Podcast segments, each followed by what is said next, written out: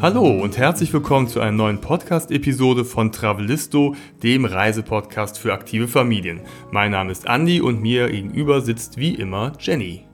Hallo auch von meiner Seite und herzlich willkommen.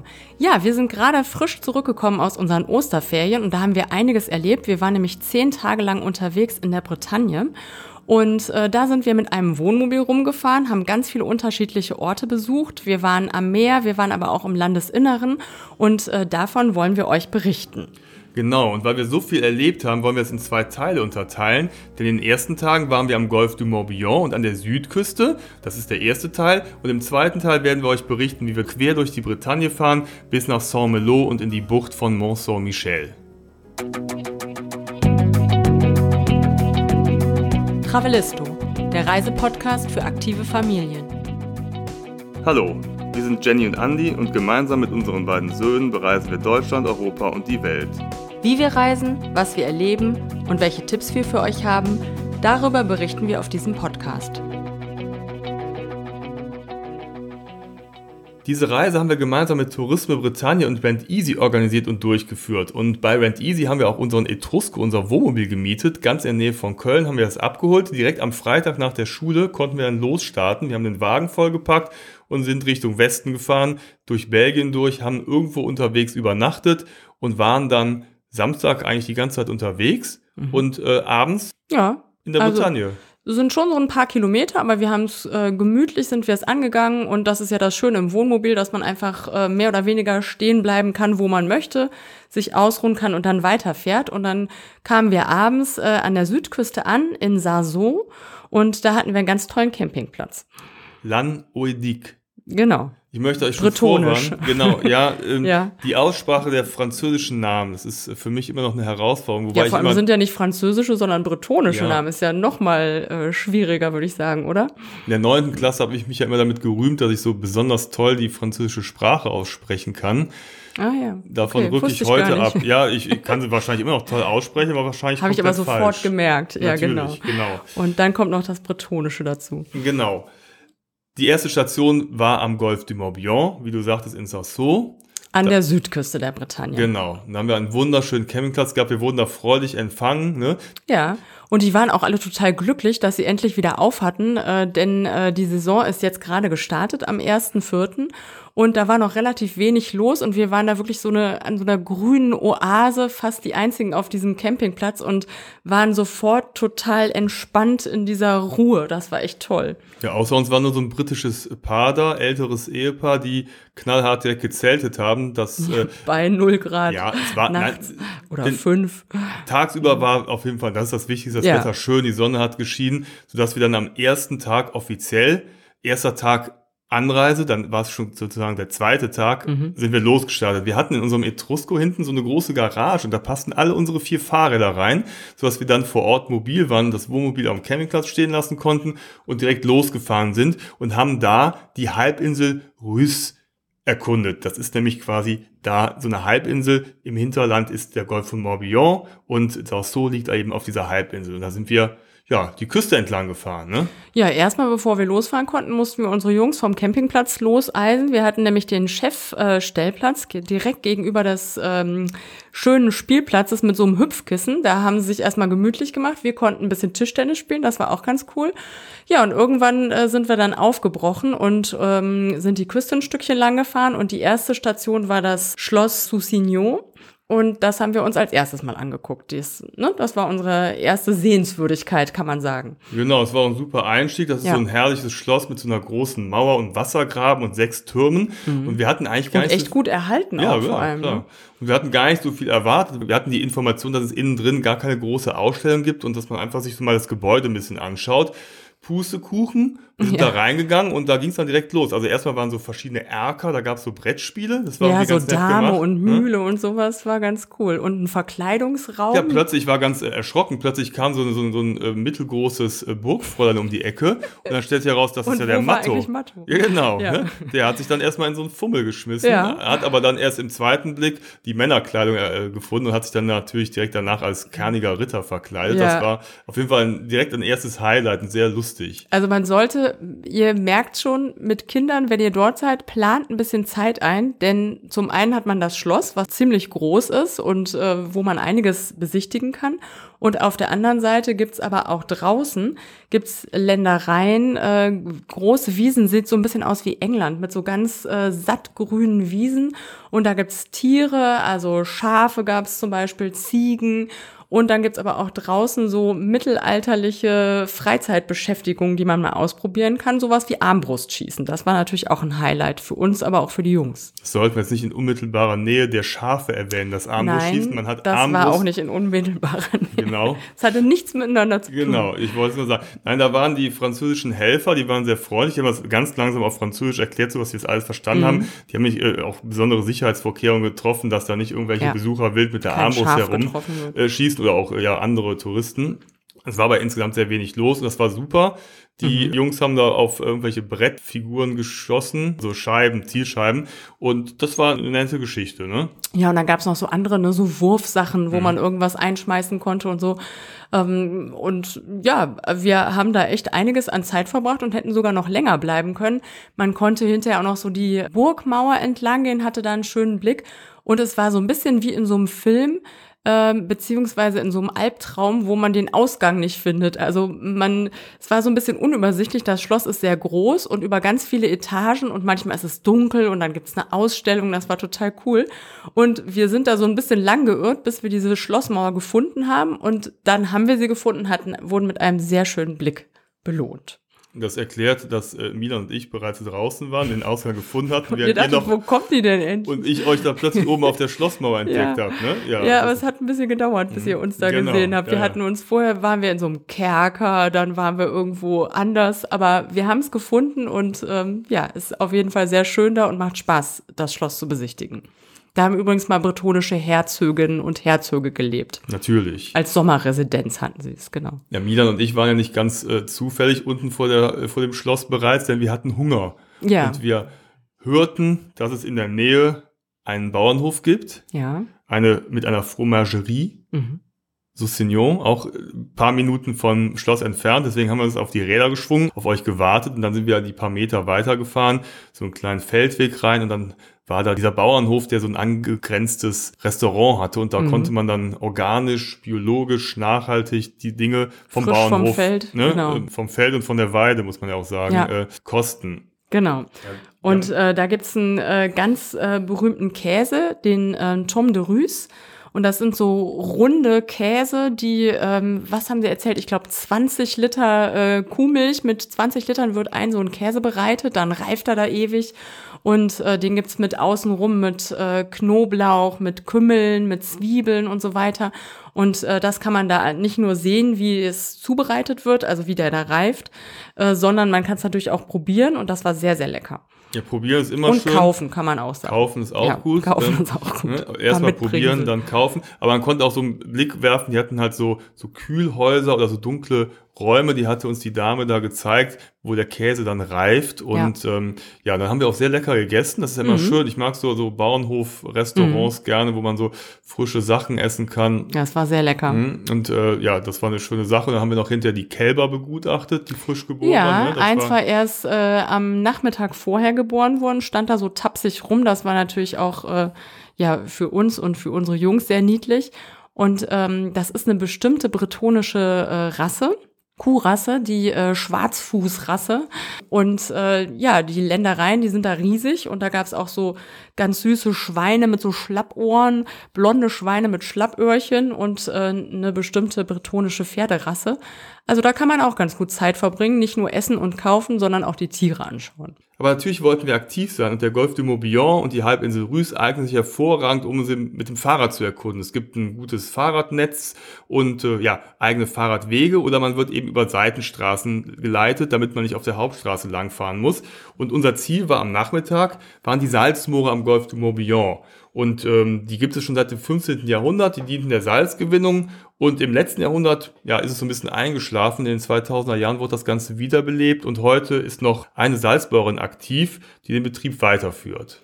Ja, und das ist eine total schöne Landschaft, wo man lang spazieren kann. Man sieht die vorgelagerten Insel am, Inseln am Golf du Morbihan und es ist ein Vogelschutzgebiet. Also man sieht da ganz viele Zug- und äh, Flugenten, äh, Zugvögel, Kormorane, ähm, ganz verschiedene Tiere und da sind auch ganz viele Leute unterwegs. Wir waren am Sonntag da, es ist so ein Spaziergehmeile. Ähm, und äh, ja, da kann man auch ganz gut Zeit verbringen und da ähm, mal lang marschieren. Genau, es ist bei Saint-Amel.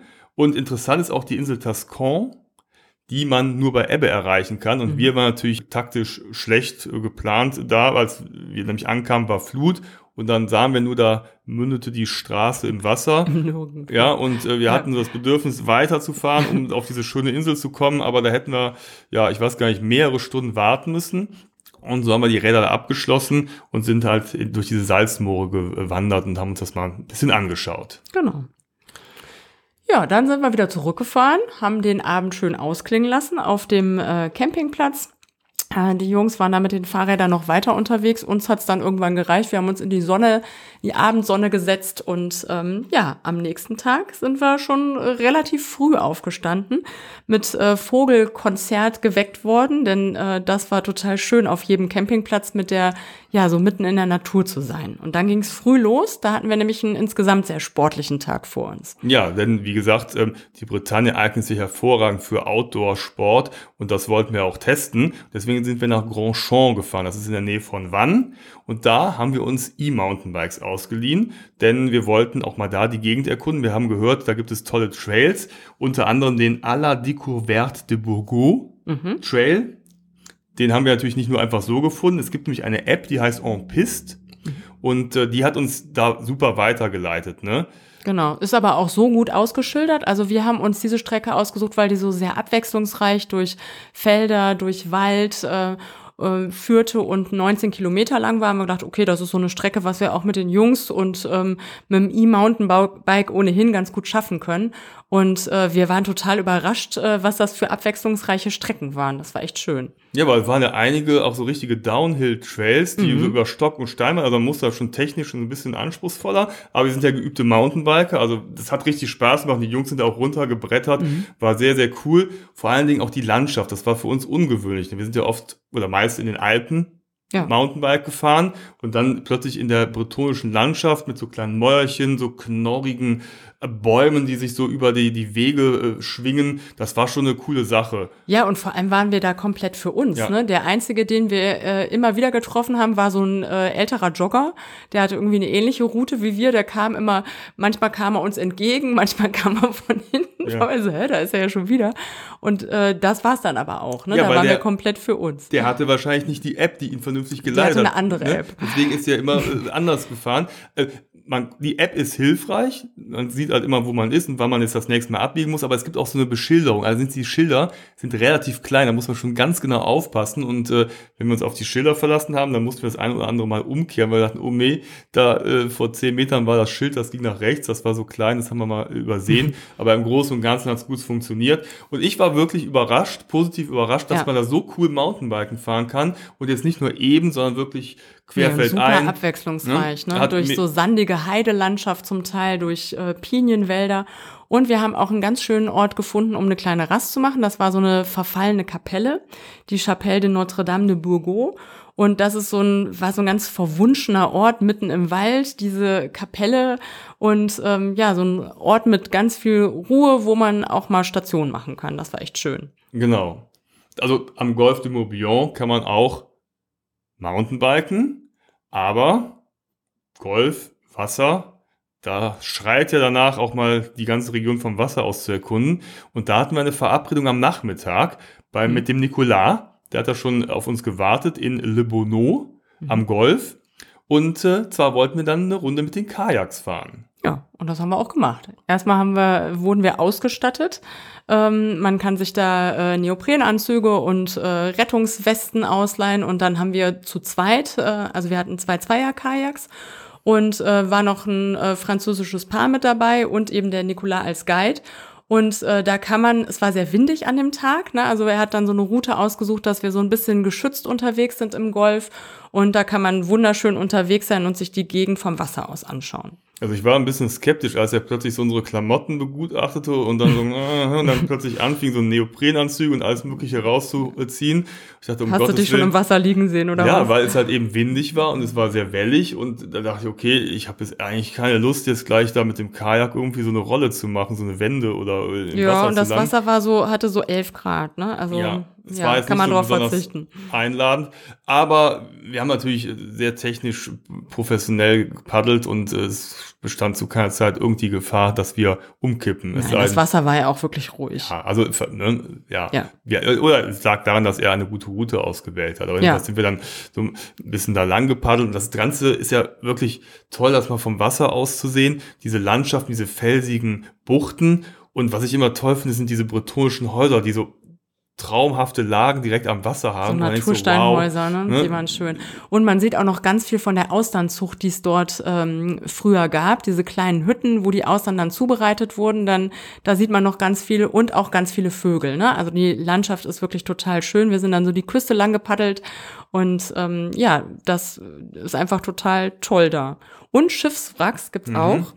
Denn im Zweiten Weltkrieg ähm, haben sich viele dagegen gewehrt, ihre äh, Schiffe zu Kriegszwecken zur Verfügung zu stellen und äh, haben sie dann lieber da verrotten lassen, haben wohl gehofft, dass sie sie danach noch weiter nutzen können. Dem war nicht so und deswegen gibt's da so eine Art äh, Schiffsfriedhof, ähm, was unsere Jungs auch sehr spannend fanden, ne? da mal dran vorbeizufahren und dann zu sehen, okay, das sind Schiffe, die liegen hier seit 80 Jahren und ähm, nicht nur eins, sondern waren einige, ne? Ja, auf jeden Fall, ja. so einem Seitenarm, ne? Mhm. Also es hat den Jungs auch Spaß gemacht, weil eben solche kleinen Stories zwischendurch, das äh, muntert auf und da paddelt man direkt noch ein bisschen schneller, wenn man weiß, da gibt's noch so eine kleine Attraktion zu erkunden. Ja, ne? und auch der Hafen von Le Bourneau da lang zu fahren, das ist total schön. Da gibt's so eine ganz alte Brücke, so eine hohe mhm. Brücke und ähm, ja, die Bötchen, die da überall liegen. Also das ist wirklich eine tolle Art, die Gegend noch besser zu erkunden mit dem Kajak.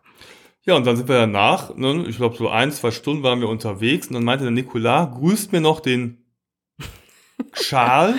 so, so haben wir uns das gemerkt. Und dann genau. sind wir zum Campingplatz gefahren. Wir haben den Schal gefunden. Den Campingplatz Fontaine du Alst, wird so ausgesprochen? Alst? Ja, ähm, ja könnte dann sein. kam uns dann ein älterer, der erinnerte mich so ein bisschen an Peter Lustig, der hatte so eine Jeanslatzhose an, ja, da kam stimmt. er fröhlich der an und du Peter meinst du, hallo, bist du der Schal? ich soll dich grüßen vom Nikola. meine, nein, ich bin der Claude. Also, ach, wusste. Ir irgend so ein französischer Name mit C. Genau, das war aber ja. äh, Er war Problem. ein bisschen beleidigt, aber hat sich dann nein. schnell gelegt. Der war gut drauf und hat ja. uns freudig erwartet und hat uns da willkommen geheißen auf seinem, in seinem Garten, wie er es genannt genau. hat. Genau, ne? das Was war wirklich ein Garten. Man kann sich da auch mit äh, Kräutern und äh, Früchten bedienen.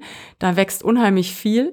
Und ähm, das ist der erste Campingplatz, äh, der 2012 ähm, mit dem Siegel, Andy, sag mir noch mal kurz, wie es heißt. Mit dem mit Label dem, äh, Green, Green Globe. Green Globe, genau. Weltweit genau. ausgestattet Weltweit worden ist. Sogar, und da ja. ist der Schal zu Recht, ach nee, der Claude. Der Claude. Äh, zu Recht, jetzt waren wir auch durcheinander, zu Recht stolz drauf. Und das war wirklich eine sehr schöne Sache. Also man gab, gab so, so Felder zum Pflücken und da hinten ne, waren so, so, so kleine Beete und. Und eine Ziege rannte da ja. noch rum und äh, wir saßen dann auf so einem, in, mittendrin gab es so eine riesige Wiese, wo man auch so ein paar Sitzgelegenheiten hatte. Und da haben wir uns dann hingesetzt, unsere Spaghetti gegessen mit den Kräutern aus dem Garten und das war einfach total nette Atmosphäre da. Richtig urig. Ja, da hatten wir einen schönen Abend und sind aber am nächsten Tag aufgebrochen, denn wir haben ja einen Roadtrip unternommen und äh, ja, die Straße rief. Und das hatten wir übrigens bei jedem Campingplatz, dass die Jungs so, oh nee, können wir hier nicht noch länger bleiben? Und dann, oh, ob der nächste Campingplatz auch so schön wird. Und dann kamen wir immer beim nächsten Campingplatz an und so, oh, hier ist ja noch besser, hier ist ja auch total schön. Und ähm, ja, so war es dann zum Glück jeden Tag, wenn wir weiterfahren mussten. Wo du es jetzt. Oder wollten.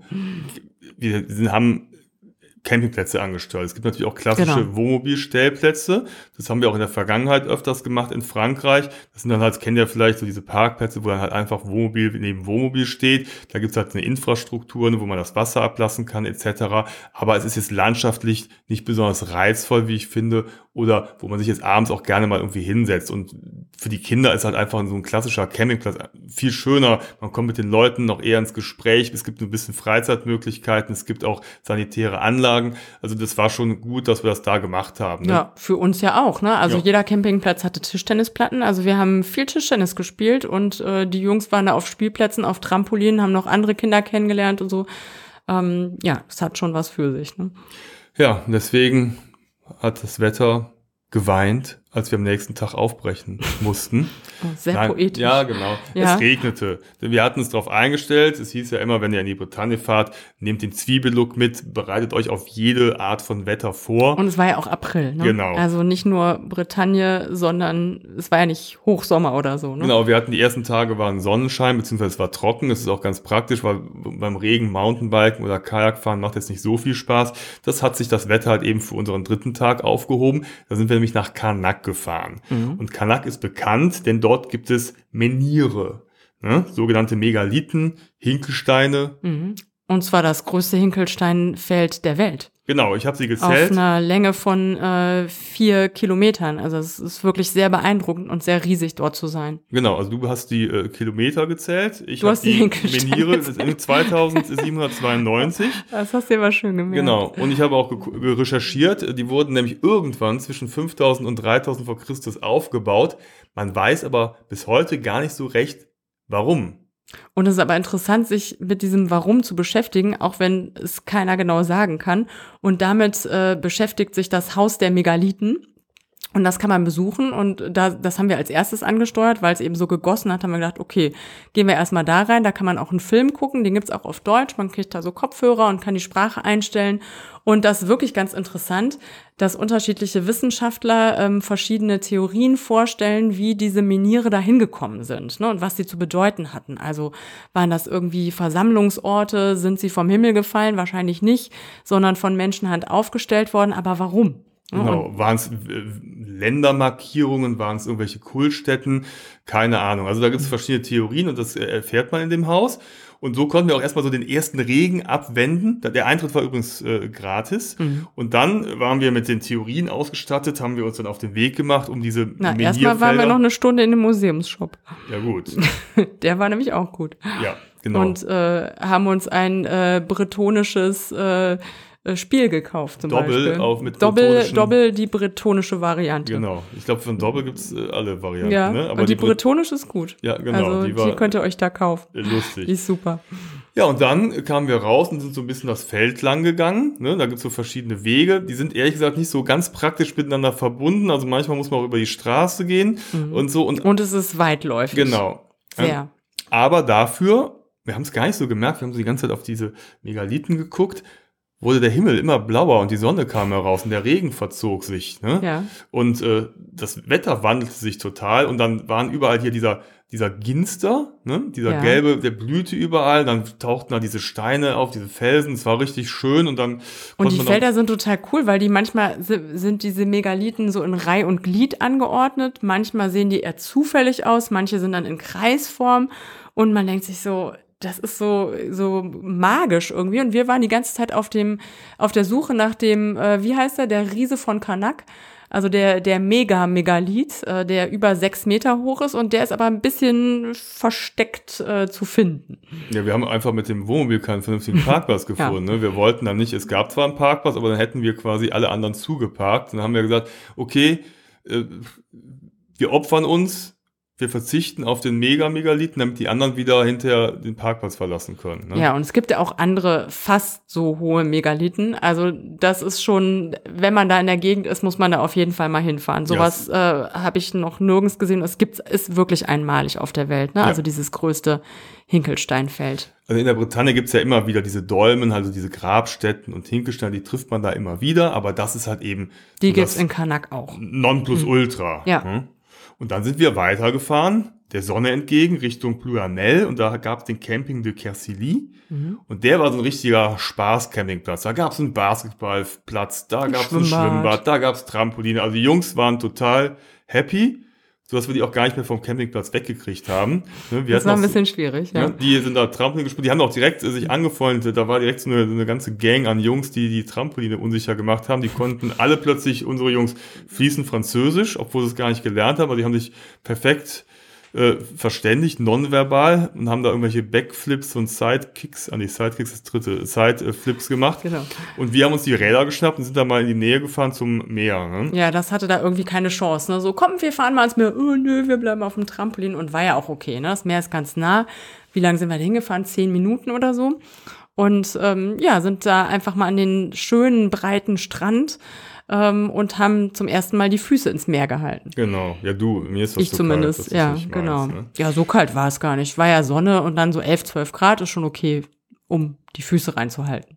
Ja, und das Wasser war, äh, das Wasser, das Wetter war so gut, dass es uns am nächsten Tag Fast quasi einen Strich durch die Rechnung gemacht hatte, denn wir hatten ja. am nächsten Tag eigentlich vor, die Halbinsel Quiberon zu erkunden und dort Strandsegeln zu Genau, testen. also mit so Buggies über den äh, Strand zu heizen. Nur dafür braucht man Wind und ähm, ja, den gab's halt nicht. Denn es war, wie Andi sagt, ne, einfach zu schönes Wetter äh, ohne Wind und deshalb gab's auch kein Strandsegeln. Es gibt ja nichts Langweiligeres, als in so einem Strandsegler zu sitzen und sich nicht fortzubewegen. Also haben wir auch gesagt, dann, dann halt nicht. Ja. Aber die Bretagne und auch gerade hier die Halbinsel Quiberon, die eignen sich ja wunderbar zum Fahrradfahren, weil es halt eben so schön flach ist. Und es gibt halt einen Küstenweg, wo man wirklich schön lang radeln kann. Und die Halbinsel Quiberon ist halt auch landschaftlich sehr reizvoll, weil sie auf der einen Seite so kleine Orte und Sandstrände hat und auf der anderen Seite so richtig äh, ja, spektakuläre Steilküste. Ne? Mhm. Und äh, überall auch diese ganzen Bunkeranlagen vom Atlantikwall. Ne? Da kann man auch immer mal halten. Das finden die Jungs ja immer ganz faszinierend und haben dann gerne auch mal Fotos gemacht von den ganzen Graffitis und die da äh, ja dran gebracht worden sind. Und äh, wir sind dann weitergefahren, ähm, die Halbinsel runter nach Saint-Pierre-Quiberon das ist so ein schöner kleiner Ort mit, mit so einer typischen Bucht und dieser Bebauung. Da haben mhm. wir erstmal lecker zum Mittag gegessen. Ne? Das war nett. Crepe, natürlich. Crepe. Ich habe ähm, Pulpo gegessen. Mhm. Ja, stimmt. Du hast gar keinen Crepe gegessen. Nee, das war, war ja. sehr lecker. Und, und die Sonne hat geschienen. Ja. Und der Himmel war blau, also war sehr schön zum Aushalten. Ja. Wie gesagt, es war kein Wind. Ist beim Fahrradfahren manchmal auch ganz praktisch. Und es gibt ja auch Schlimmeres, als ohne Wind äh, schön, bei schönem Wetter im April über die Halbinsel von Quiberon zu fahren. Und die Fahrradwege, ähm, die ähm, Voie Vert heißt der, heißt der Fahrradweg da, der ist für, nur für Fahrradfahrer, äh, Wanderer und äh, ich glaube auch Reiter dürfen den nutzen. Und das halt super, ne, dass man sich da nicht die Landstraße irgendwie mit Autos teilen muss. Und der führt dann so durch äh, Dünen, Heidelandschaften, durch Pinienwälder und das macht einfach auch Spaß, da einfach mit dem Fahrrad lang zu fahren.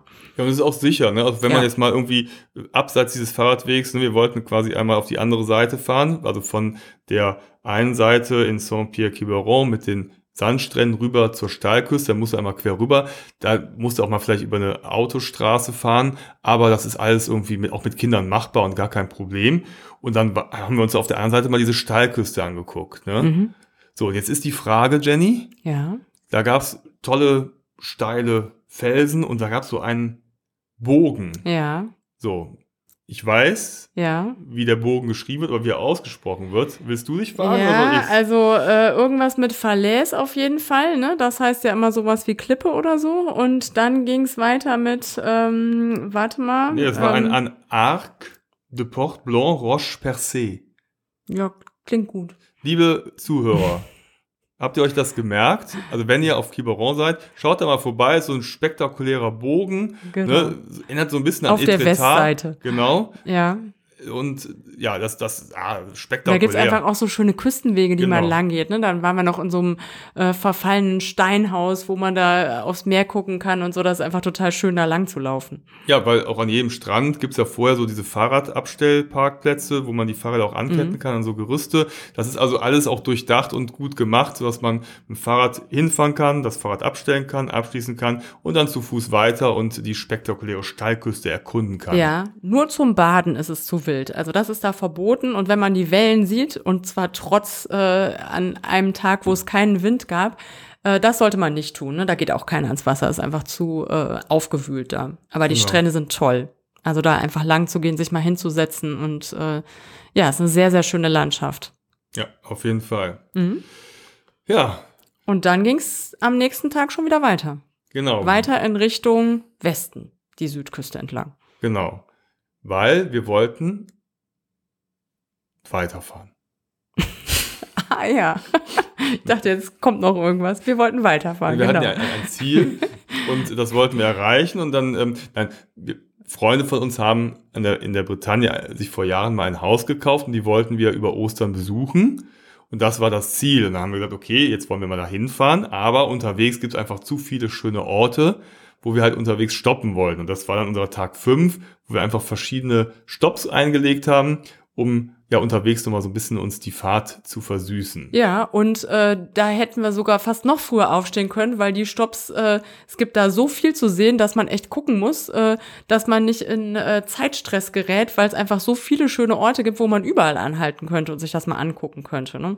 Der erste Ort äh, war äh, äh Pont-Aven das ist so ein äh, ganz malerisches Künstlerdorf, wo auch äh, Paul Gauguin und auch andere Maler äh, damals von Paris aus, als äh, die Bahnstrecken das möglich machten, ihre Sommer verbrachten, Ende des 19. Jahrhunderts. Und ähm, ja, wenn man da ist, weiß man auch sofort warum. Ne? Das ist einfach so ein toller Ort mit diesem Flüsschen und dem der Brücke, die darüber führt, so ein Mühlendorf. Und äh, ja, da gibt's ein paar schöne Malmotive und auch so kann man da schön lang flanieren und sich dieses Örtchen angucken. Ja, und die Schule von Pont-Aven wird das genannt. Es gab es mhm. um Paul Gauguin und Emile Bernard. Und der Malstil war Synthetismus.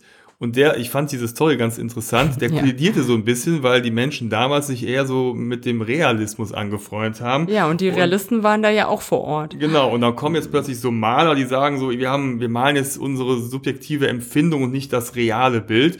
Und da gab's dann ne, auch die ein, den einen oder anderen Zwist, dass sich die Maler so ein bisschen in die Haare gekriegt haben. Ja. Und, äh, und die Realisten, die saßen da irgendwie wie die Maden im Speck in dem äh, Grand Hotel am Platz und äh, Paul Gauguin und seine Kumpels waren irgendwie in so ja benachbarten Pensionen, die es auch immer noch gibt. Die sieht man auch immer noch und ähm, haben dann wohl eher mit Bildern bezahlt oder die als Pfand dagelassen oder so. Ja, aber interessanterweise war, war damals die realistische Malerei angesagt und damit konnte man Geld verdienen ja. mit irgendwelchen kruden, subjektiven äh, Eindrücken. Äh, das wurde noch nicht so wertgeschätzt und deswegen mussten die armen Maler halt in der einfachen Pension leben. Ja. Und, und jetzt äh, kommen die Gäste wegen Paul Gauguin genau, hin. Und nicht genau. wegen des Realisten, der die genau. Mühle eins zu eins gemalt hat. Ne? Ja, ja, aber auch so ist der Ort total nett. Ne? Da gibt's so viele äh, kleine Lädchen, äh, ganz viele Bäckereien, Konditoreien, aber auch wir waren zum Beispiel in so einem Laden, wo man diese hübschen ähm, Suppen und äh, Sardinenbüchsen als Mitbringsel äh, kaufen kann. Und ja, ist einfach ganz nett, da lang zu laufen und sich das Örtchen mal anzugucken. Ja, da kann man so eine Stunde, ne? Ganz, man ganz kann auch zwei oder drei bleiben. Ja, ne? ja. Aber wir wollten ja weiter und zwar war das nächste Ziel Concarneau. Das äh, wird auch das äh, kleine Saint-Malo genannt. Das wollten wir mal einen kleinen Abstecher hinmachen. Das ist ganz nett, weil mit dem Wohnmobil kann man so ein bisschen außerhalb parken und dann kann man so ja, die, so einen Küstenweg lang gehen, dann gibt's eine Fähre, die setzt dann quasi über, über so einen Meeresarm rüber und dann kommt man in diese Hafenstadt hinein. Ja, und ne? das klingt kompliziert und weit, aber die Fähre fährt eine Minute. Genau. Und kostet einen Euro. Ja, also das kann man sich äh, von der hart ersparten äh, Urlaubskasse durch äh, ja. äh, leisten. Wenn man überhaupt dahin kommt, weil nämlich dieser äh, Stellplatz außerhalb schon so schön ist, äh, dass man da auch wieder Zeit verbringen könnte und im Grünen sitzen und picknicken könnte. Genau. Aber es lohnt sich auch auf jeden Fall mal durch das Concarneau zu gehen. Das ist so ein, so ein Yachthafen und man hat so ein bisschen, ja, Hafenatmosphäre, so, ne? So, gibt so enge kleine Gassen. Also, das ist schön, da mal ein bisschen zu flanieren. Ja, und dann mussten wir aber auch äh, Gas geben, denn genau. wir hatten noch einen Termin und Nichts zwar, ich glaube, um, äh, um 16 Uhr war das. Ne? Da waren wir in äh, Le Guilvinec und da waren wir mit Tifan verabredet ähm, in einer Fischhalle und äh, haben uns den drittgrößten Fischereihafen Frankreichs angeguckt und den sogar größten Frischfischhafen, so rum. Das Frankreich. ist äh, wie so, so ein Zungenbrecher, ne? Ja, der große Frischfischhafen ja, genau. Frankreichs. Da waren wir. Ja, und interessanterweise, wir kamen da an, wir stiegen aus und plötzlich das Wetter komplett gewandelt. Es war super nebelig, ne? Vorher ja. die ganze Zeit strahlender Sonnenschein und da plötzlich kompletter Nebel. Mhm. Und ähm, wir waren im Besucherzentrum dort im Hafen Haliotika und da hatten sie die Tiffan ja empfangen Und wir waren so ein bisschen überrascht, weil wir hatten damit gar nicht gerechnet. Wir dachten, das wäre so ein einfaches Besucherzentrum. Es ist aber ein richtiges Schifffahrts- und Fischereimuseum. Mhm. Und die Tifan war so freundlich, die konnte sehr gut Deutsch und hat uns das dann so ein bisschen erklärt. Da wird dir erstmal so ein bisschen, ja, die, die Flotte des ganzen Ortes irgendwie näher gebracht. Dann kannst du dir mal so, so, ein, so eine Schiffsmannschaft angucken. Da wurden dann so eine, eine echte Schiffsmannschaft, ne? ne? Ja. wurde dann vorgestellt ne, vom Kapitän und die ganzen Männer, die dann da sitzen äh, und arbeiten. Die sind ja auch mehrere Wochen teilweise mit den Schiffen. Genau, es sind sieben See, ne? Leute ne? und fünf sind immer auf diesem äh, kleinen äh, Fischerboot unterwegs. Und das war ganz interessant, da so ein Einblick in diese Schichten dieser Menschen und äh, dieses maximal zwei Stunden am Stück mal schlafen dürfen und Tag und Nacht die Fische einholen und sortieren und ausnehmen und so weiter das war schon äh, sehr gut gemacht. Ne? Die Ausstellung war ganz neu und das war sehr anschaulich. Also man konnte sich dann auch da mal hinsetzen und äh, die äh, Barabres steuern. Ja, und, war so eine äh, Brücke äh, nachgebaut. Cool, ne? Oder ja. eine Kombüse oder die Kajüte, ja. ne? da schnarchte sogar jemand. Und ich meine auch, da wäre jemand in der Dusche gewesen. Da plätschert es die ganze Zeit hinter dem Duschvorhang, aber ja. wir haben nicht hintergeschaut. Ne? Mhm. Ne? Und die Jungs haben sich dann mal auf den Kapitänssitz äh, natürlich auf der Brücke gesetzt und ähm, ja, war sehr cool gemacht. Ja, und dann gab es so Informationen, wie denn dann der Fisch quasi ins Geschäft oder in den Laden kommt, ne, so wie, wie diese Produktionskette dann weiter fortgesetzt wird. Das war die Theorie. Und plötzlich meinte die, die Tifan, so Leute, jetzt mal Gas geben. Es wir ist 17 raus, Uhr, die Fischerboote kommen wieder rein. Dann sind wir rausgegangen und dann äh, standen wir sozusagen auf so einer Art Balkon und konnten halt schauen, wie die ganzen kleinen Bötchen reinkamen und unten am Pier hielten, da warteten schon so ältere Herrschaften mit so Wägelchen und da wurden die ganzen Fische ausgeladen und ab in die Fischhalle transportiert. Genau, ne? also Fische und Krustentiere ganz viele und die Rentner arbeiten da, um sich noch was ja dazu zu verdienen und alles ging Hand in Hand und super geschäftig und jeder Handgriff saß. Das ging total schnell, die kamen da rein, kaum waren sie da, alles abgeladen, vorher schon die Fische, Krustentiere sortiert und dann ging es ab in die Crier, das ist die ähm, äh, Auktionshalle und die durften wir dann auch noch besichtigen. Genau, da standen wir quasi mitten im Trubel wie so, so, ein, so ein kleines Grüppchen und haben uns das angeschaut. Mit Kopfhörern? Und, äh, genau, weil es so laut war, dass die, die Fan dann so ein kleines Mikro hatte und damit wir Ja. sie verstehen konnten, hatten wir so Kopfhörer, obwohl wir direkt neben ihr standen. Und daher kommt auch der Name Crier, ne? Also von, von Schreien oder Brüllen, weil da die äh, Preise zumindest früher immer laut gebrüllt wurden. Das ist heutzutage ein bisschen anders. Die Einkäufer sind in so einem Extraraum, auch mit Mikrofonen und äh, trotzdem ist es immer noch so eine geschäftige Atmosphäre und äh, ja, da ist äh, viel los und alle wollen da irgendwie den Fang des Tages äh, zum besten Preis ersteigern. Ja, ich, ich ganz mag cool. sowas gerne. Das ist halt immer so, so eine umtriebige Geschichte, ne? Und da alle sind busy und so. Also das war, war eine coole Atmosphäre. Ja. Einziger Wermutstropfen. Wir wollten eigentlich frischen Fisch mitbringen, ne? als Gastgeschenk Ja, für stimmt. unsere Freunde. Ähm, nur wir selber, also äh, ja, wir konnten da nichts kaufen, weil es war nur für Großhändler äh, gedacht. Und wir waren ja keine a- angemeldeten Einkäufer. Nee, wir, so viel Ja. Fisch wollten wir dann auch nicht kaufen. Also es hätte ja sicherlich irgendwo einen Fischladen noch gegeben, aber wir wollten es halt aus der Halle holen. Ja. Äh, hat leider nicht äh, sollen sein, sodass wir dann äh, völlig mittellos äh, bei unseren Freunden ankamen ähm, und nur einen bretonischen Cidre und äh, sonstige kleinere. Leckereien, die wir vorher äh, in den ganzen kleinen Hoflädchen und so erstanden Mhm, haben, genau. mitgebracht haben, aber eben kein Fisch. Ich wollte noch sagen, äh, ich fand das so cool in dieser äh, Fischhalle, äh, dass die äh, Tifan uns da auch wirklich den Fang des Tages gezeigt hat. Ne? Also Katzenhaie, äh, Tintenfische, äh, Hummer, Langusten. Äh, das war einfach total cool zu sehen, was da alles aus dem Meer gefischt wird. Und ähm, wir haben zwar keinen Fisch gekauft, aber wir haben Langustinen probiert und äh, die waren äh, sehr, sehr lecker. Ja, das äh, fiel mir auch gerade ein. Da- Mit äh, Algenmayonnaise. Das war äh, köstlich. und einem Glas Weißwein. Mhm. Beziehungsweise Cider in meinem Fall. Ja, du hast genau. den Muscadet, glaube ich, getestet, ne? Sehr lecker. Und ähm, ja, das ist natürlich eine total schöne Atmosphäre, da zu sehen, wie die Langustinen gerade angekommen sind und schwupps hast du sie schon auf dem Teller. Ähm, ja, cooler Ort. Also müsst ihr auf jeden Fall, wenn ihr in der Gegend seid, euch anschauen und bucht euch auf jeden Fall eine Tour, dass ihr auch mal in die Halle reinkommen könnt. Und diese Geschäftigkeit miterlebt, das war der äh, Nachmittagsfang und morgens gibt's das auch. Morgens um äh, fünf kommen die Boote rein oder halb sechs. Und äh, also zweimal täglich ist das Ganze. Nur ich weiß nicht, ob es auch so früh morgens die Führung gibt, das weiß ich nicht, aber am Nachmittag auf jeden Fall. Ja, das war der erste Teil unseres Bretagne Roadtrips entlang der Südküste und Golf du Morbihan. Und wenn euch äh, ja das äh, interessiert hat, dann freuen wir uns, wenn ihr unsere Folge einmal bewertet oder unserem Kanal folgt. Und Bald gibt es den zweiten Teil, denn wir sind natürlich noch weiter gereist. Da genau. sind wir genau. durch das Hinterland gefahren. Das ist überraschend bergig und äh, ja mit mit spannenden Legendenwäldern. Ne? Mhm. Und wir sind rübergefahren nach Saint-Malo und in die Bucht von Mont Saint-Michel. Und da gibt es auch eine Menge zu entdecken und zu erleben. Und das war richtig cool. Mhm. Und davon berichten wir im zweiten Teil unseres Bretagne Roadtrips. Genau. Also, wir hören uns bald. Bis dahin. Ciao, mach's gut. Tschüss.